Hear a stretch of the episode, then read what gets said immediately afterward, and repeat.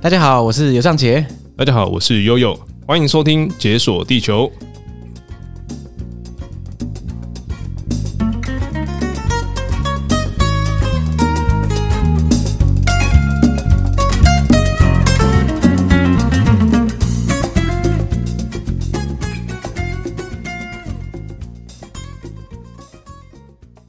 哎、我我发现你一开始录音之后，你的声音突然专业了起来。 哎、还是有差哎、哇，这个人设转换还没转过来，好，我们今天的来宾是悠悠，耶、耶、那大家看到标题就知道，又要来聊辽国，没错，就是这个频道的，呃、可以说是 EP One 开山始祖啊。对，其实很有趣的就是，辽国在整个东南亚，特别是陆地东南亚中啊，嗯我觉得以台湾人能见度来说，算是存在感比较低的。甚至很多人都没听过，也不知道这个国家它有什么景点。对对对，对对可是只是不知道为什么在解锁地球的存在感蛮高哦，我也是因为第一集讲到辽国，我才开始注意到这个节目。哦，真的假对的？对，就是我打辽国第一个那个下面的搜奖，第一个跳出就是《解锁地球》哇，哦，所以辽国其实让我新增了一些听众，对不对？哎、算是好，那我们就要再战辽国。辽国其实我们之前讲过好几次，嗯，三次左右至少有了。对对对。对那我们居然要再讲辽国，所以我们今天到底可以蹦出什么新滋味呢？ 这一次我辽国部分可能会跟你之前讲，比如说一些像永贞望、龙王，可能会有一些区别。嗯嗯，对，虽然说这样过去有也是有经过到，嗯但今天可能讲的东西会比较像是比较偏乡啊，或是我个人一些遇到比较灾难性的故事啊。 灾难性的故事。对对对好，没关系，我们拭目以待。这样，对对所以我们今天会讲的辽国，会跟之前我们讲的内容都不太一样嘛，因为我们之前讲过辽国多半是集中在永贞周边区域。对，那永贞，若你辽国的形状来看，嗯，顺带一提，辽国的形状其实也是蛮有趣的。嗯，它是夹在右下是柬埔寨，对，然后右边是越南，对，然后左下是泰国，嗯，所以它算是跟这些国家都有接壤。对，然后算是被一个被包围的国家啊，嗯然后它它上面还有个云南，对，就是上面是中国，所以它就算是陆地东南亚唯一的陆地国家。可是它因此而接壤了所有，几乎是所有这个区域中的所有国家，所以它的位置真的是蛮奇特、很奇妙的。嗯，而且它就是，我记得它每一个地方它都有设关口，嗯嗯，那可以说是优点，就是它这个国家去到其他地方，诶、可以很方便，它有就是很多的双边贸易往来啊。对可是缺点就是因为它没有海，嗯然后它所有东西都是要依赖进口，所以去到这个国家玩，或者是去到这个国家，比如说工作的时候，你会发现其实这个国家的物价、生活水平对没有你想象中的便宜。对，它的物价真的是高到我吓到，因嗯为如我我们在 EP One 讲过，就是我那时候是那趟旅程从泰国入境辽国，泰国的东西很便宜，真的对吃一餐哇三四十块台币可以，哇到辽国。不一样哎、就是到永贞的话，吃一餐几乎直逼台北。对，真的，外食的话啦，你会觉得怎么花起来跟台北就是差不多价钱。对比那曼谷贵两三倍。我想说，哎、等一下，可是辽国照理讲，永贞跟曼谷是不能比的，就以发展程度来说。是的，对啊，可是物价超贵，所以我那时候当初就有吓到。而且你在永贞可能吃到很多东西也都是从泰国来的， 但是你要花更多的钱。对对，嗯可能海关就抽一波这样。哦，有那边海关不好说 了。对啊你也是经验很多，对不对？对，之前在就是在从柬埔寨进到辽国的时候，哦，你是从柬埔寨进去的？都有从柬埔寨进去的。哎，等一下你从辽国的路线是怎样？因为辽国之前讲过，那些核心区域主要都在西北部。那辽国它算是一个，它的形状的话，应该是西北东南走向。对那比较核心的区域应该是在西北。对，就是可能永贞以上的发展算是，如果说大部分背包客或大家会去玩的时候，甚至是经商的时候，嗯，都会是在那个区域。对，但我从南部进去的时候，南部真的是真的。像这些当初要去这个地方的时候，真的要找这些资讯，真的是很少啊，寥寥无几这样。对我当初也是在背包客在那边搜寻，大部分的人还是走那个比较经典路线，永贞啊、龙坡帮、望洋。对，所以你是从东南那边进去啊？对，哇靠！所以柬埔寨，然后因为柬埔寨其实靠近辽国那个区域也算是冷门区域了，所以你从一个冷门区域跨到冷门区域，呃，可以这么说不。不是冷门，是超冷门。 对，因为那个地方就是我从柬埔寨进去的时候，因为我我我最后在柬埔寨待的地方是暹粒，那暹粒大家都它是非常观光化的一个地方。对，但是我从北上开始进到辽国的时候，就是从比如说之前的吴哥窟旁边的酒店，然后慢慢到辽国路上都是变成都是一些很荒芜的哇农地土地，甚至也你也不知道这个地方现在它的这个地方地名叫什么，反正就是一片就是地名已经不重要了。地名都不重要。嗯，哇，所以你的路线到底怎么规划？怎么那么奇特啊？哦，应该是说我我本来我的计划是，其实这一次的旅程算是我给自己比较长的时间，半年到一年不等，专攻是东南亚。哦，你在那整趟路程你花了半年到一年了、啊确切来说，应该在半年左右了。主要是从越南，嗯就是一路从北部到南部，再进到柬埔寨，然后再从柬埔寨上到辽嗯国，到泰国跟缅甸哇，你你可以是一个蛇形啊！的一个时 间。 嗯，哎、这是我的梦想之一啊！我之前其实多年前就有规划，想说，哇，如果我要走遍东南亚所有国家，如果你先从陆地开始，然后嗯再从、你知道，就到缅甸，然后再到马来西亚下面，再连接，你知道苏那个苏门答腊，然后哦对走过印尼，哇，这个这样半年多一年应该有搞头。 我之前也是有想过要这样走，但是我到泰国之后要要进马来西亚那一段，我我放弃了，为什么因为因为我那时候旅行到后段我真的太累了太累了，啊？半年我觉得可以了啦，对， 我觉得我已经受不了了。把它切两段啦，切两段啦。嗯对对对后面海路你再下次再走。哎、其实你下次走，你可以从菲律宾下去、对，我可以从菲律宾下去，然后进到印尼，然后再对再回到马来西亚，补完这个另外一片失落的拼图。对，就可以把东协十国给解决了。所以等于说，你现在呃，你在现在目前走完这个，你是从越南啊、柬埔寨，然后后来上去辽国的东南，然后到辽国西北，对一路这样上去。对对对，哇，那这个路线很长哦。嗯，那因为辽国它它的这个国家领土跟越南有点类似，是因为他们都是长条形国家，对，所以你要进到下一个国家，其实概念上算蛮单纯的。嗯，你就照着地图走，OK，你要去哪里，你基本上可以顺顺的过，不像是像柬埔寨它是圆形的国家，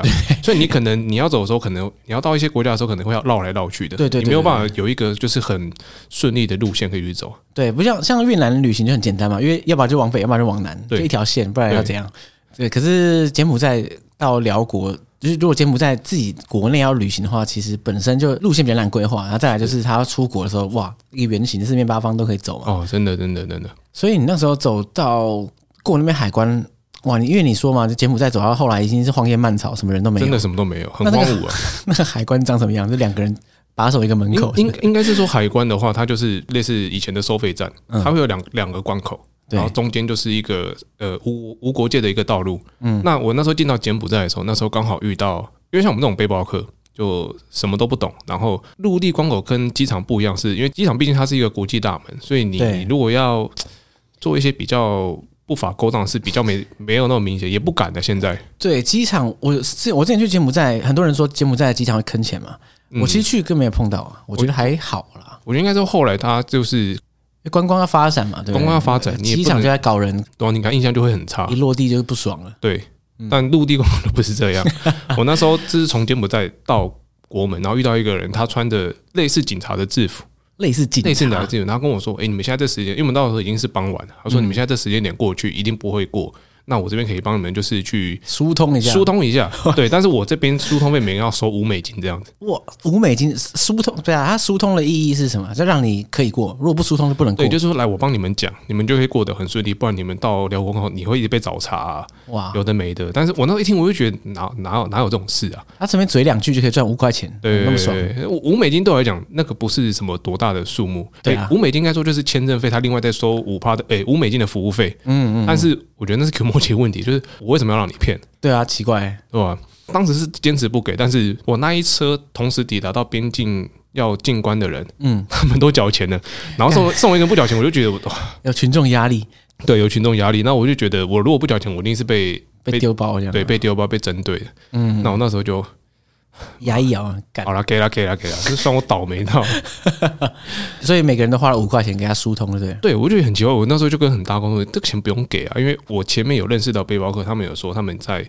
边境有遇到这事情，但他们是那群人都不给，但还是同样进去了过关了，嗯嗯嗯但我就觉得没有道理要给，所以这真的是看看同伴了、啊大家一起硬起来就没事，对啊，但他大们家偷跑就啊，他们就不要啊，而且就是那个地方它环境太荒芜了啦，啊就是有时候你想想，就是算你还是不要跟这些人过不去，对，一来就是如果他找你麻烦，真的很麻烦； 对啊，二来就是如果他真的要你们等好几个小时啊，干那那在那个荒山野岭是要怎样？对啊，你你就算进到辽国，而且因为重点是，如果说你不给钱，那进到辽国他是不会配车送你到你要抵达下一个目的地那一种，哦，对，因为海关它就是一个真的真的是一个边界，什么屁都没有。对，什么都没有所以，你就算过关，你总不能用走路吧？你还是得搭车到某个城镇上。对，嗯嗯嗯，而且那时候我上车之后，到我就是到下一个关口，大概这个车程大概就一个多小时，那我就注意一下周边，嗯，真的是半个屁房子都没有，什么旅社都 没有，所以这个五块钱其实还是可以啦。算了啦，算了啦，我给就觉得给他给他赚就很没梗了。哦啊，没关系，反正在东南亚，你毕竟你这样走路程那么长，应该常见这样的事情。呃，越南进柬埔寨遇过一次，嗯，然后柬埔寨进到辽国两次，就这两次就顶多就这两次，后面就还好了，没哦有发生的。 OK，好啊，应该至少他没有太夸张，五十美金之类的。那那我刚哦让那个他杠到底那。个袖子就卷起来了。 哎、所以你一入境辽国之后，你第一站会变到哪里去啊？我第一站是先到他们就是辽国南部的一个叫做四千美岛的一个地方，四千美岛，四千个美岛。对，就是它其实其实它这个是当地人很夸饰的一个称这个地方的一个地名啊。那嗯四千美岛它其实应该是说它是在湄公河下游，嗯就是很多沙洲所组成的一个区域。对哦，那就是因为它它的那个岛的数量就是数以万计了，所以他们就是用一个四千美岛的一个名字去命名。对，所以那一条河流中的沙洲有数千个。对就很有点类似我们那个台北岛那样。你说社子岛，诶、之类的，但是没有那么大，它就是很小小，就是都是都是都是它有一大堆这样，对浮在水面上的一些沙洲，哇，就是等于有点那种千岛湖的感觉这样。类似类似类似可，是它是在河里面，对，它在河里面，哇，这个河多宽啊！因为我当然湄公河是蛮宽的，没错啊，但我不知道确定流到那里的时候大概宽度怎样。在永贞那边看，其实就已经宽度蛮大了。哦，那应该是比永贞的更宽，因为我们永贞还看得到，就是比如说对岸的泰国啊，对对对，对，但是那那个地方，因为它它有点类似就是洞里萨湖，哦哇，就一望无际这对样。，但是洞里萨湖的湖面上有很多的沙洲岛，嗯，对，呃，因为它这个岛非常密集，所以说你如果要到这些岛的时候，其实大部分的交通工具都是靠船去穿越每一个岛的中间。哦 OK，所以它主要的景色就是说你在岸上，或者是你搭船经过的时候，你会看到河中有很多一个一个这样。，对，可是它每一个每一个上面都没有东西，对不对？呃，有些岛可以住人，有些岛有村庄，哇，但有些岛就是很原始，什么都什没么有。都没有。可它每个岛照理讲很小嘛，对，诶、大小不一啊样，有很小的，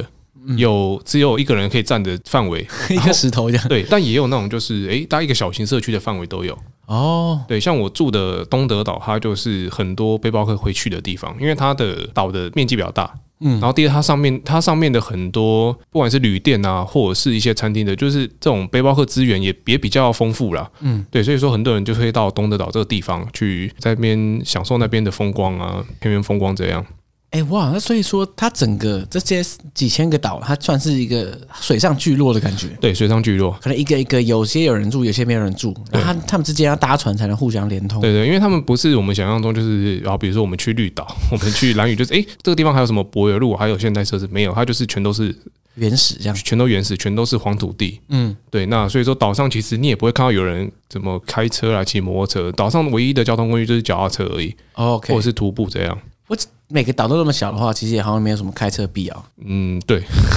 因为我看他们船都是小船，所以好像也没有那种就是呃有车子需要上到船到一个地方嗯去陆路行驶这样，没必要的，没有必要。嗯，哎、可是你在那边是，也如果大部分的观光客或是背包客在那边是要跳岛去看吗？还是怎样？诶、通常会住的地方大概就是这个东德岛，因为大部分会到这边的人都是背包客，他比较不会有外地观光客，因为毕竟他这地方附近没有机场，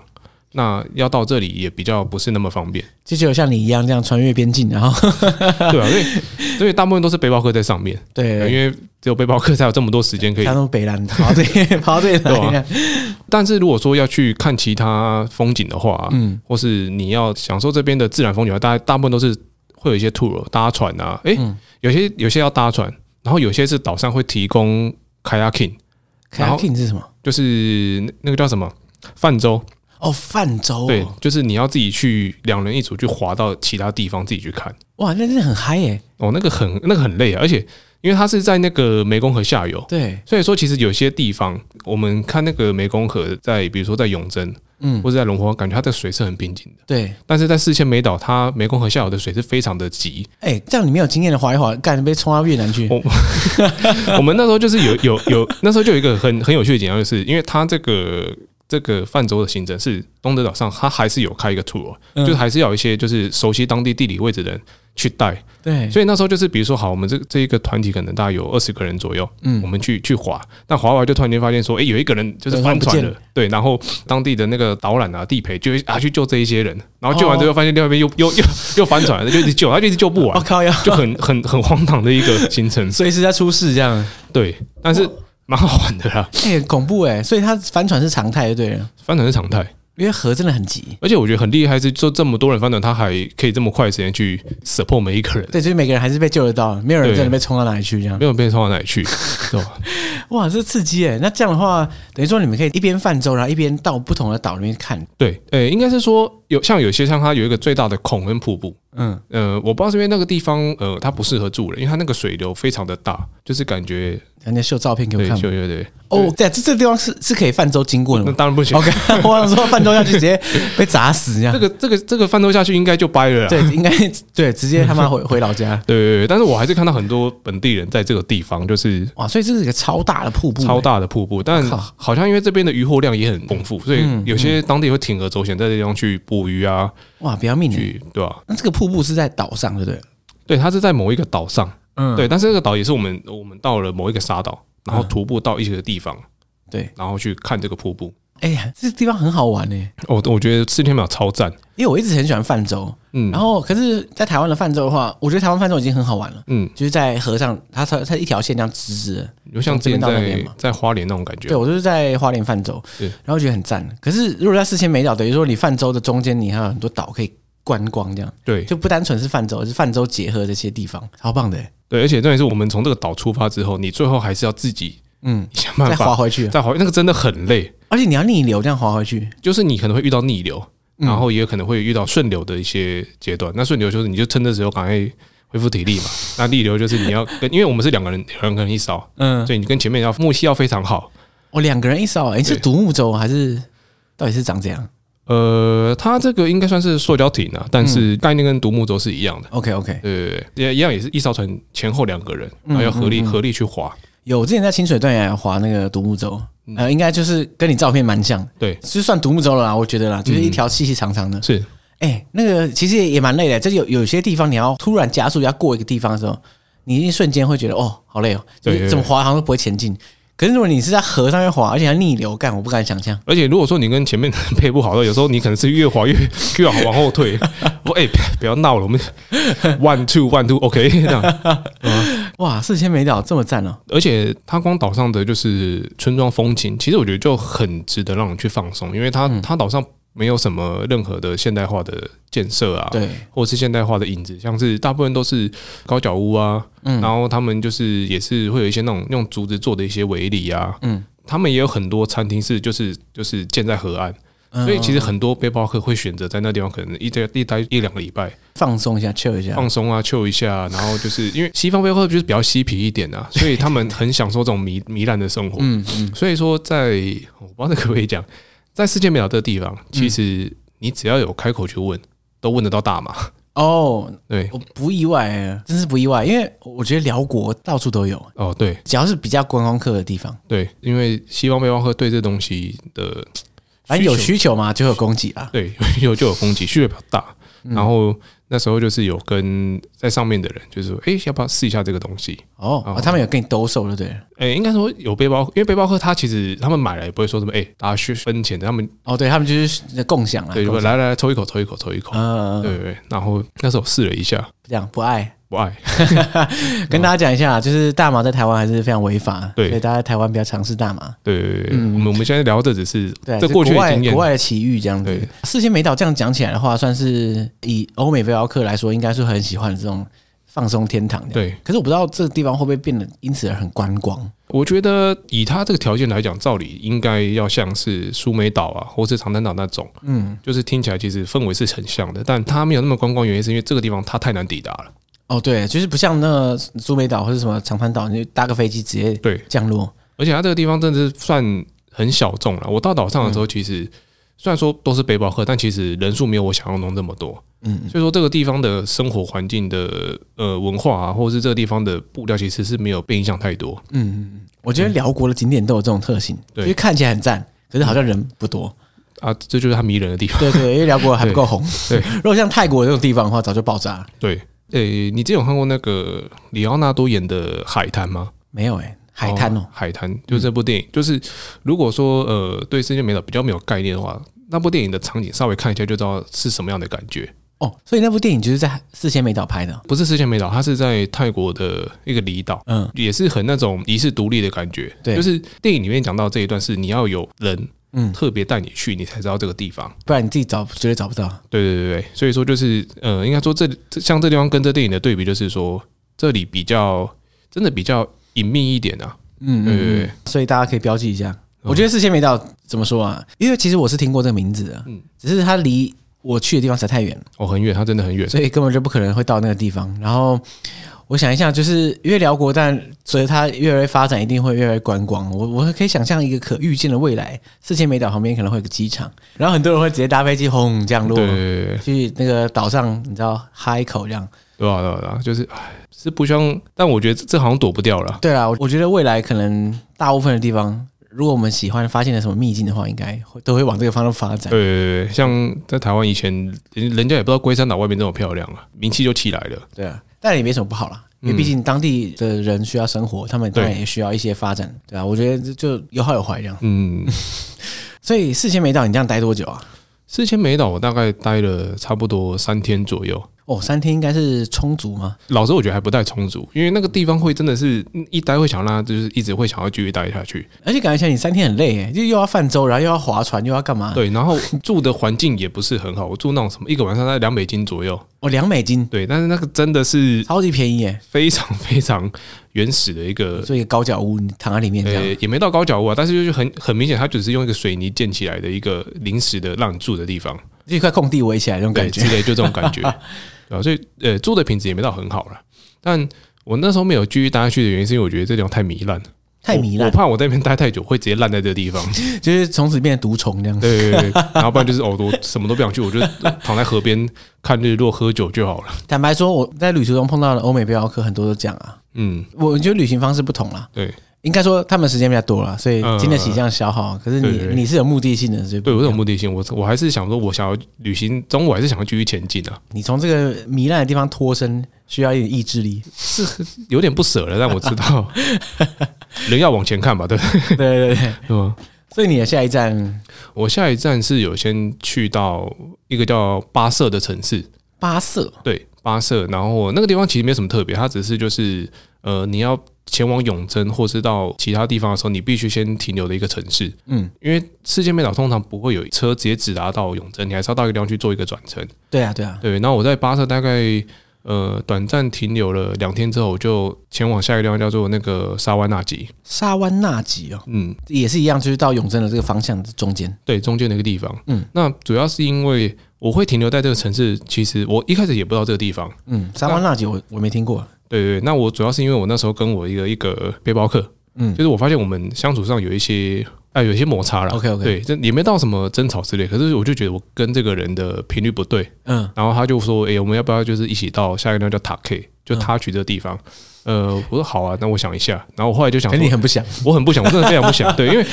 呃，怎么说？我觉得旅伴很重要。对对对对旅对旅对，伴不对，其实它会坏了你整个行程。对旅伴不对，什么都不对。旅伴好，其实再怎么无聊也算有趣。对，你会有一个就是频率很对的人，做什么事都不会无聊。对对对，对，但旅伴一不对，不是说他错或者我错，就是就就是就不对嘛。就不对了嘛。然后我那时候就想说，我到他说他去塔 K 之前，中间我会先经过什么城市，嗯我想把这个给甩掉。然后我就发现到这个沙湾纳吉，我你就说你要去那对、边，我说我要去那边。嗯他说 OK，好吧，那就是我们祝祝你旅途顺利之类。哇，你不怕他说，哎、我要去，这么很酷哎、因为这个地方没有没有什么资讯 的，然后我相信他不认识的地方，他应该也不会想要去。 OK 因为因为因为塔 K 这个地方，它是呃算是辽国很有名的环状摩托车，很适合玩的一个地方，哦所以他他是有目的性要去塔 K。 OK，所以对你为了避开他，只好躲到这个中间来，对，但我后来我发现我我躲到这地方躲对了。挖到一个宝，哇对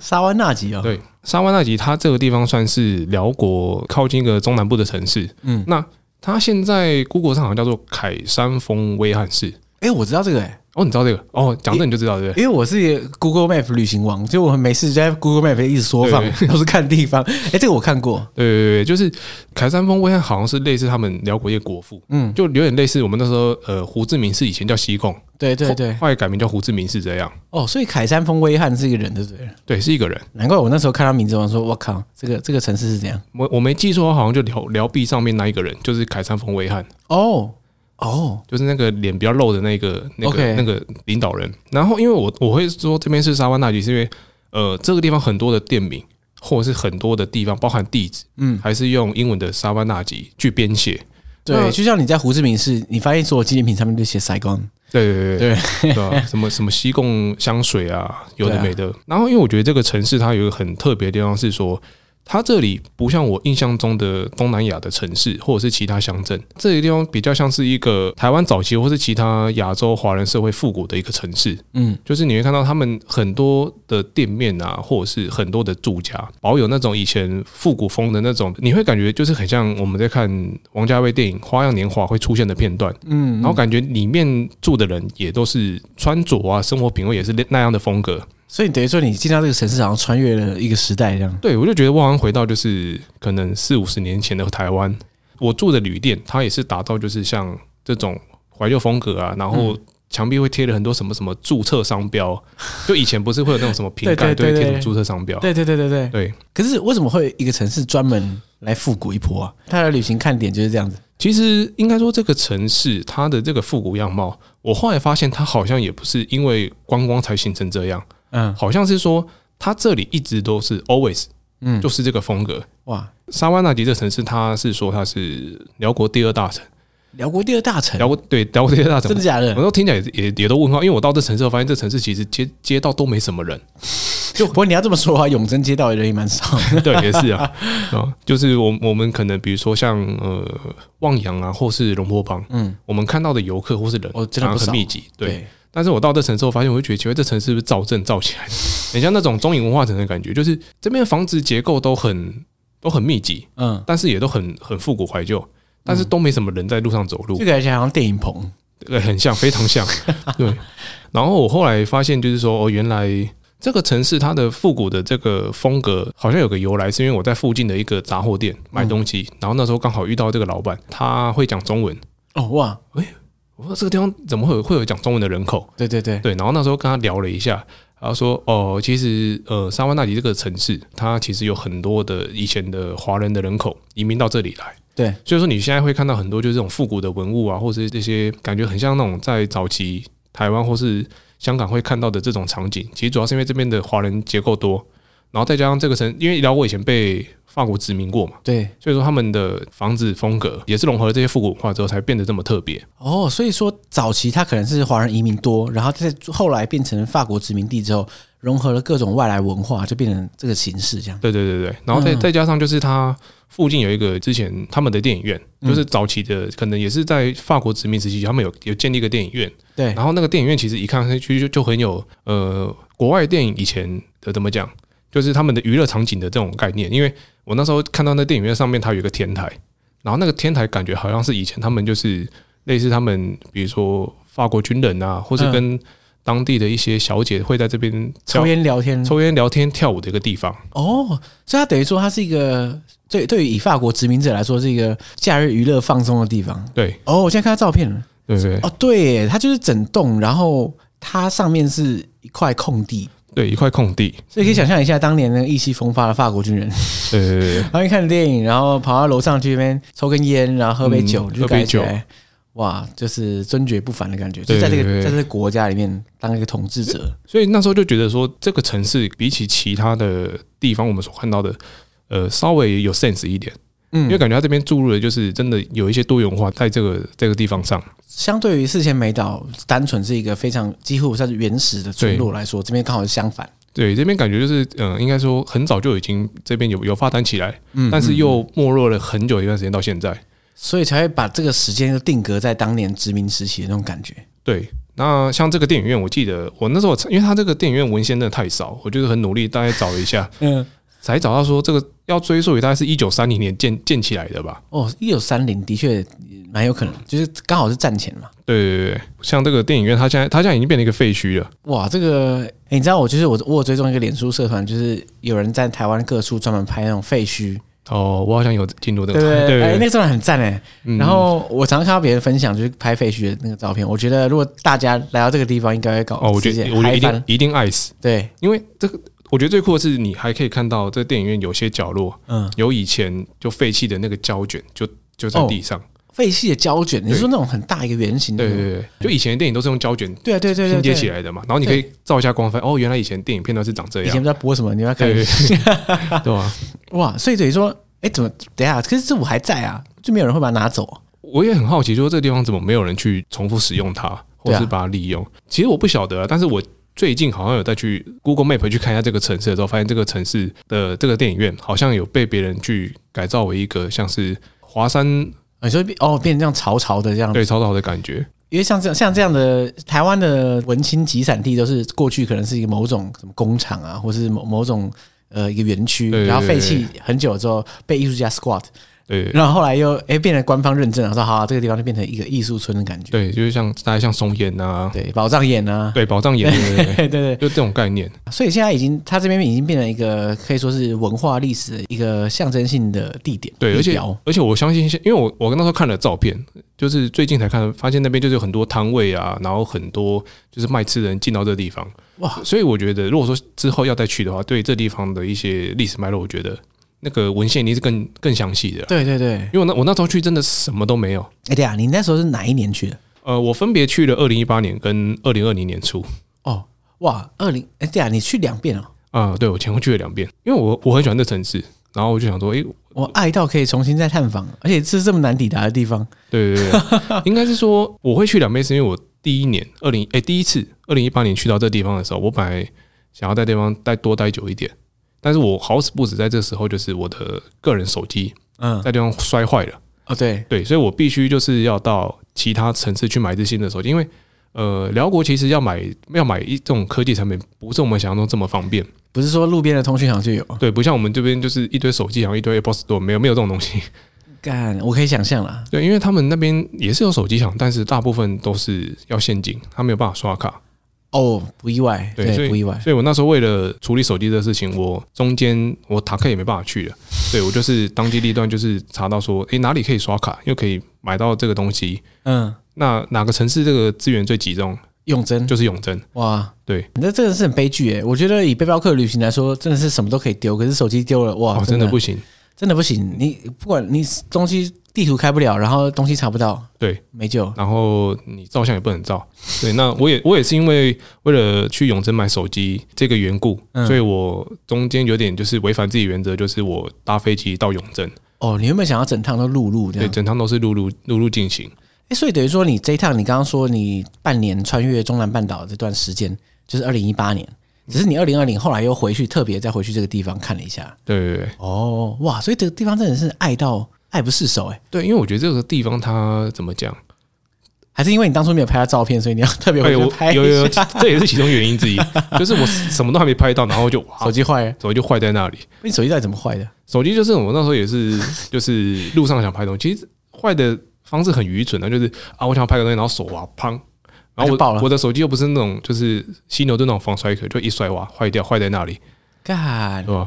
哇，看来那个就是旅途真的要带个备用手机才比较实在一点，对对，我我后来就是就觉得说，手机最好准备两只啊，汲取惨痛的教训啊。对，而且我觉得辽国还好，可是像之前什么金边啊或胡志明市，就是都很常发生有人手机在路上被抢了，怎么样的，哦，对对对，你说手机突然不见或是被偷被抢都常见的事情非，常常见。对啊。嗯所以如果你手机被偷，然后你就真是叫天天不应啊，所以嗯，你不你没有备用手机真的是寸步难行啊。我觉得真的要有这个准备了。所以你在你离开沙湾纳吉之前啊，你除了废弃戏院之外，你还有什么？就是在当地让你那么流连忘返的点还有哪哦些？还是说这个城市的氛围让你整个城市的氛围嗯，就是会让你觉得说这地方步调很慢，然后因为没有人，所以你你会觉得说你在这地方你很享受一个人去导览这个城市的感觉，然后有一种你可以追溯到过去，就找你他们怎么在这地方生活的一些想象，在这个旅途里面。对然后再加上这很多，因为它这边其实很多的咖啡厅啊，或是小吃店，也都是把之前他们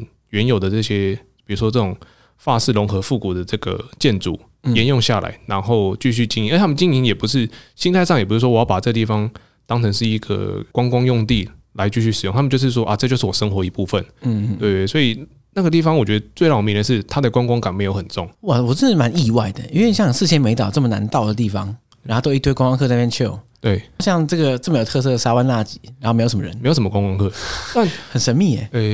要说外地外地观光客，应该大部分都泰国了，因为它这地方它也是一个泰辽边境。哦，对，它是连泰国，可是它连了泰国，它是连泰国东北吧？对对对所以以泰国来说也是乡下。呃对，就是不是我们所听到大城市那一种。对，所以我在想说，泰国人如果来旅行要要怎么来？他搭车要搭十几个小时， 从核心区域来的话，或是搭飞机直接来，我也不知道。它那边是有机场没错了，嗯，对，因为毕竟我是我我是从这地方搭飞机去去永贞的嘛。对啊，毕竟它第二大城嘛，对不对？对对对，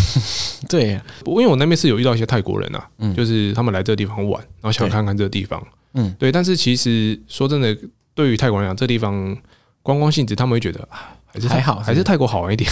对对对，我在永贞啊，或者龙坡邦那段路，我也看过不少泰国人这样。嗯，以以泰国来说，去那边真的很方便，对。而且更不用说，就是在辽国，其实基本上讲泰语都还蛮懂哦的。，那好像八九成还是可以通啊的、对，就是硬硬讲，大部分人还是懂啊。嗯对，所以应该是没问题。不也不过你从东南这样一路上来，这些地方其实相对如果以比永贞来说不是那么观光的话，你你那个语言可以通吗？诶、基本上就是用英文啊。像沙湾纳吉这个城市是英文，基本上你不太能通， 因为我那时候问他很多关于这个地方的事情，对我我要不是遇到前面有遇到杂货店那个中文的那个老板娘，对，我前面什么屁都问不出来，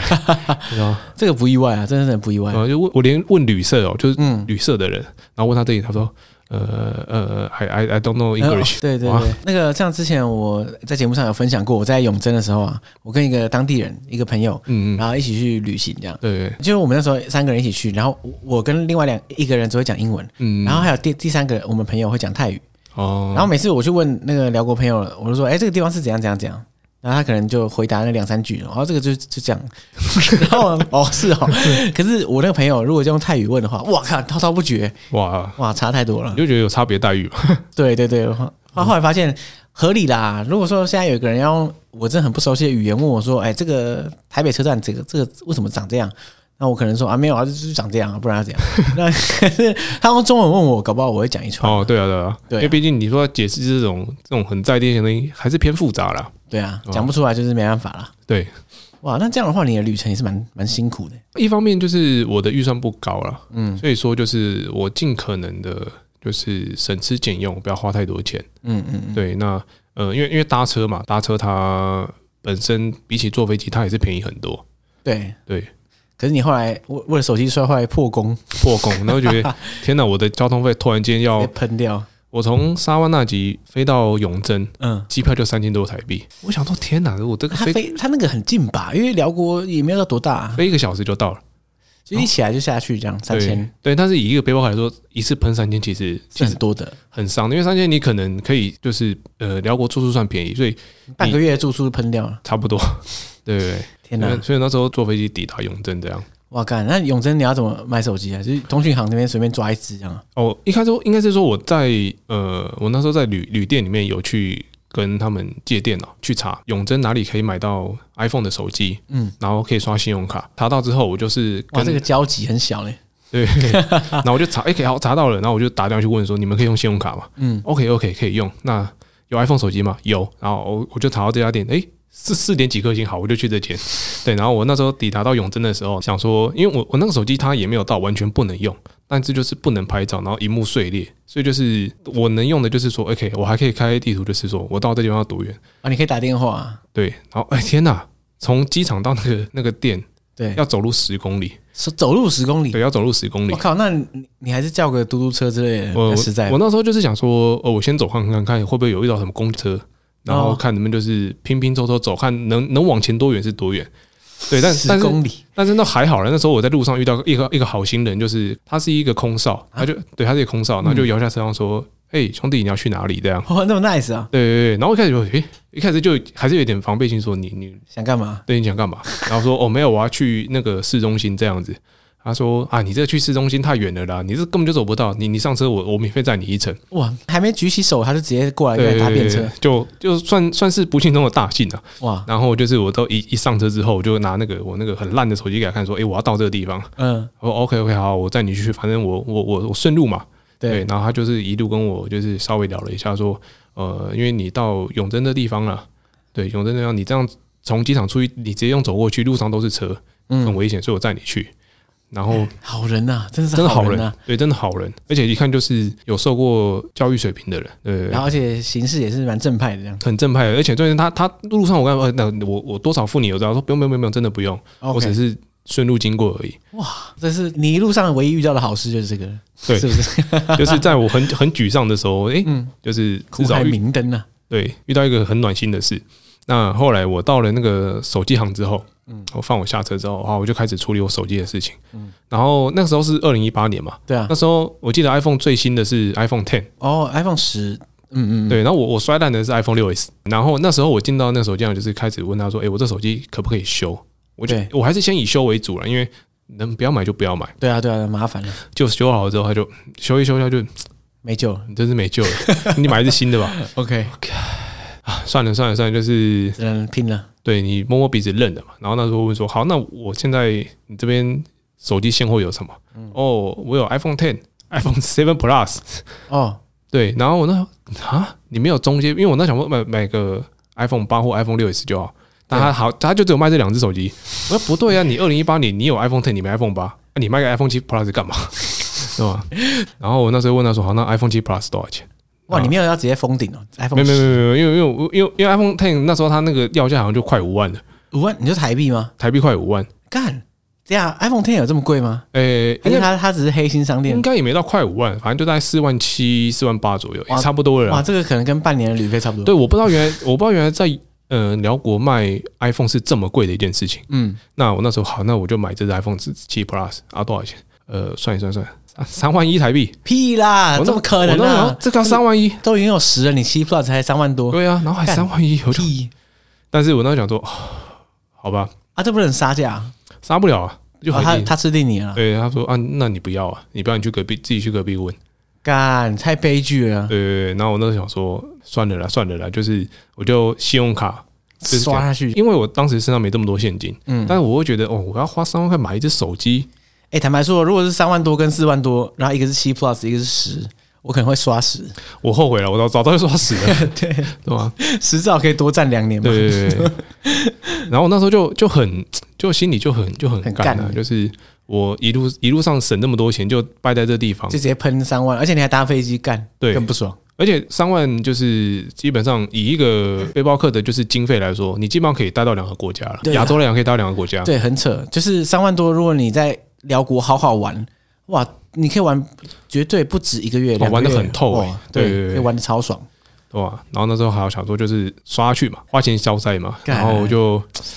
唉， 就然后刷了我对，就刷了，然后买了新手机，然后在永城再找一个青年旅社，然后再处理手机的问题，就很郁闷啊，就是我为什么会花这么多钱，然后处理 这么这么鸟的事情，对然后整个心情就很沮丧，我就我就躺在那个旅社的床上面，然后就不发语，然后就先平静一下自己心情，对，沉思自己的人生为什么走到这步田地，对对对对对。手一滑三万多就没了。对对对，然后就是躺在那边在思考的时候，诶，突然间就发生一些事情，就是这样更悲剧的是，哦，这本来我觉得这个是很云霄飞车啦， 本来是很开心的事，但是瞬间让我直接人生降到冰点这样。 OK，所以到底是什么事呢？我们是不是要且听下回分晓？诶，可以啊， 可以啊，哎、我们已经学到八点档的精华，对断在最高潮的地等方，等等，快点，喜力，等等，对或者是接起电话，虾米，小米，对对对对，下一集可以了解一下，因为真 的是你的我我表情真的是。 所以这个这个悲剧是比手机爆掉还要更悲剧的哦悲剧。更悲哦，这个这个讲起来都有点更小。啊 嗯，好，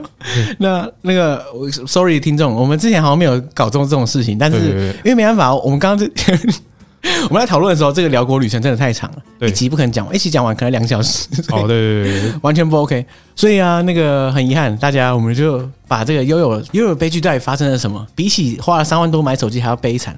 那我们就且听下回分晓。对对大家下礼拜耐心等候，对，下礼拜不要错过，准时锁定解锁电影节目。好，那就我们继续往下录吧。 OK OK，